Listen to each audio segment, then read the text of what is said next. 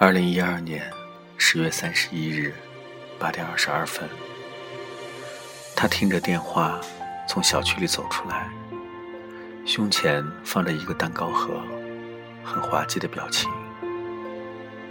我发现他特别喜欢英伦复古的打扮，格子西装、九分裤、英伦皮鞋，露出了条纹袜子，非常的有型。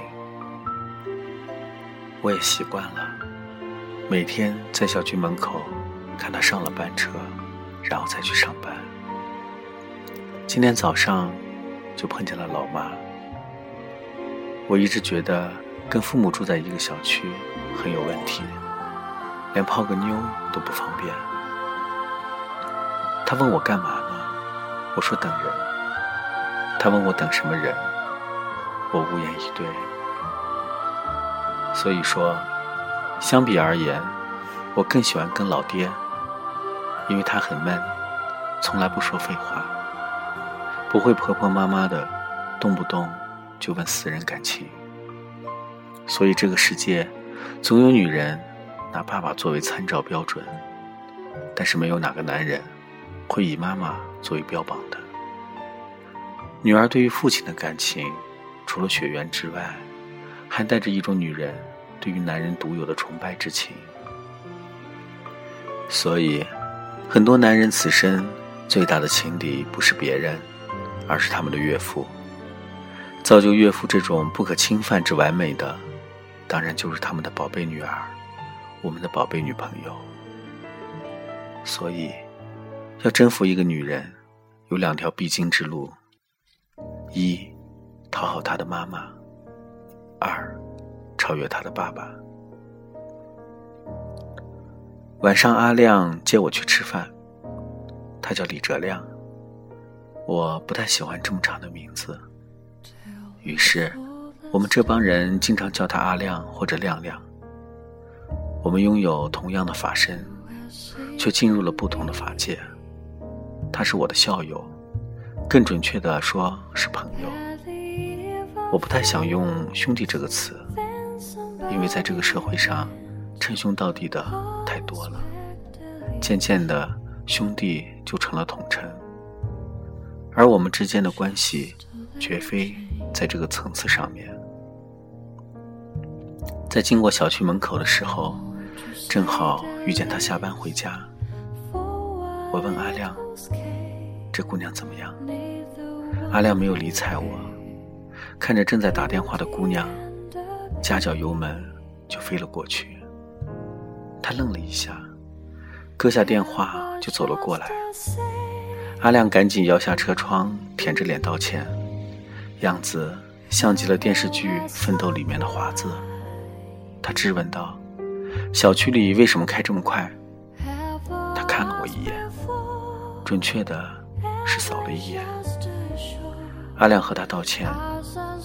看见美女一紧张踩错了，真对不起，我下次一定注意。他没再说话，一脸的嫌弃，真的是一脸嫌弃的走了。阿亮还在大喊：“对不起啊！”他没有回头。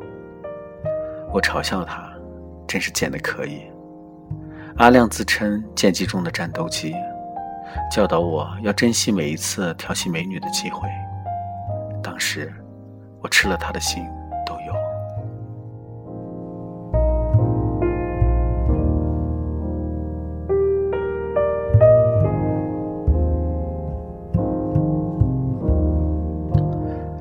二零一二年十一月一日，他没去上班，我在小区门口等到八点四十五分，班车都开走了，而他没有出现，而我也迟到了。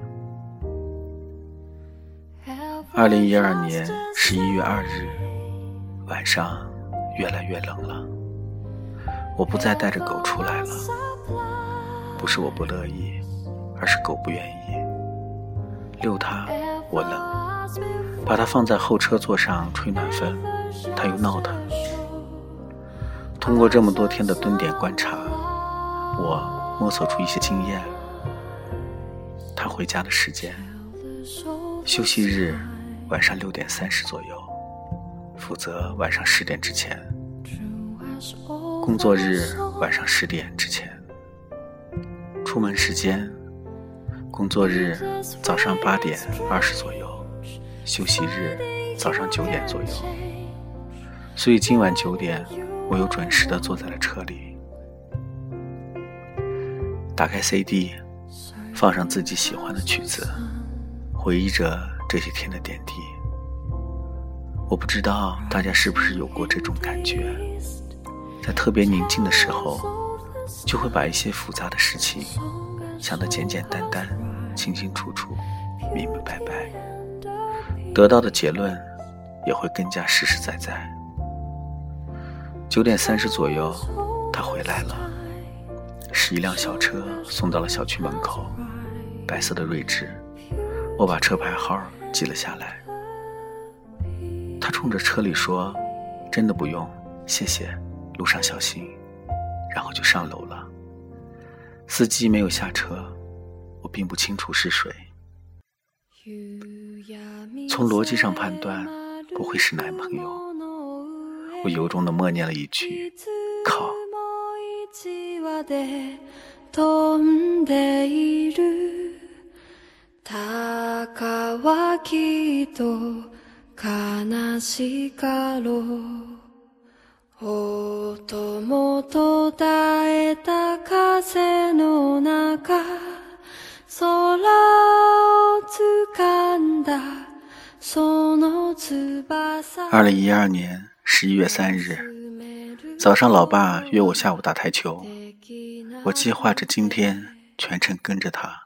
所以就拒绝了。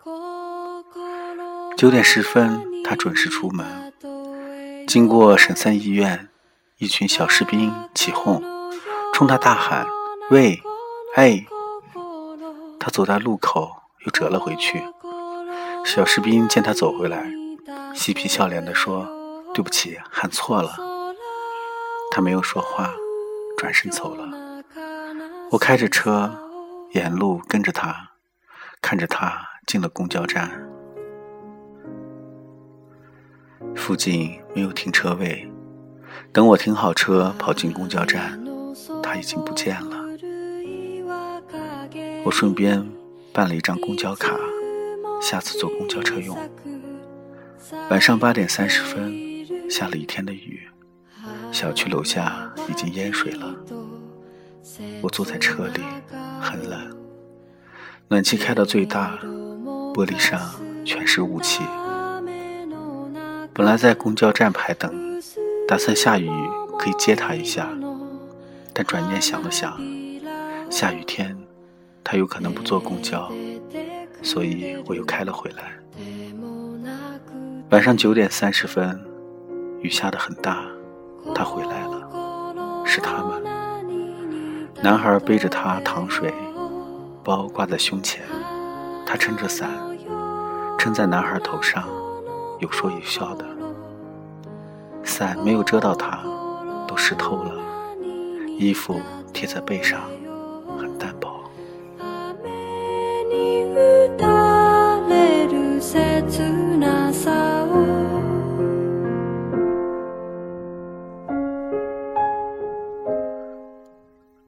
送到楼下，男孩没有上楼，站在门外等。他穿了件白色的羽绒服，显得更加矮胖。他拿了一包东西下来，雨很大，没看清是什么，粘到了他腰上和腿上。男孩抱了抱他，走了。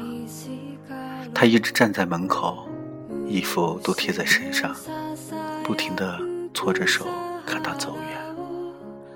这种画面看得我心里有些酸楚。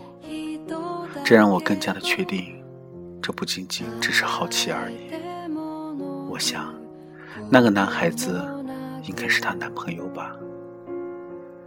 有时候暗恋有种隐秘的力量，像是揭伤疤，某天伤口愈合了，你反而会有一种淡淡的失落感，就像韩剧。